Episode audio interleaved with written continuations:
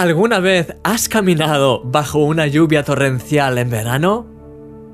Seguramente habrás terminado mojado de pies a la cabeza, pero es una experiencia tan divertida, tan refrescante. La Biblia dice que la palabra de Dios es como esa lluvia que cae sobre la tierra y que produce fruto abundante. Nunca vuelve vacía, siempre cumple su misión. Así es también la palabra de Dios en tu vida.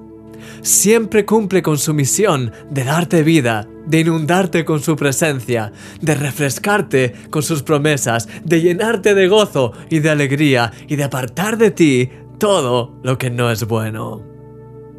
Ese es el efecto que la palabra de Dios tiene cuando toca nuestros corazones.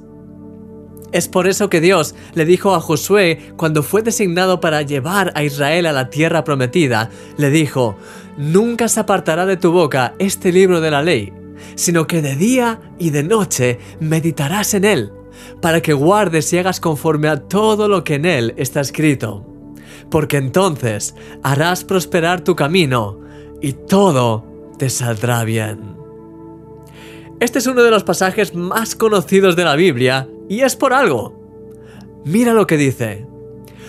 Ten siempre la palabra de Dios cerca. Medita en ella en todo tiempo y no te apartes de lo que dice.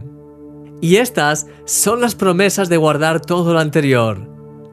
Prosperarás en lo que hagas y todo te saldrá bien. ¡Wow! Querido amigo, la palabra de Dios te hace prosperar en todo.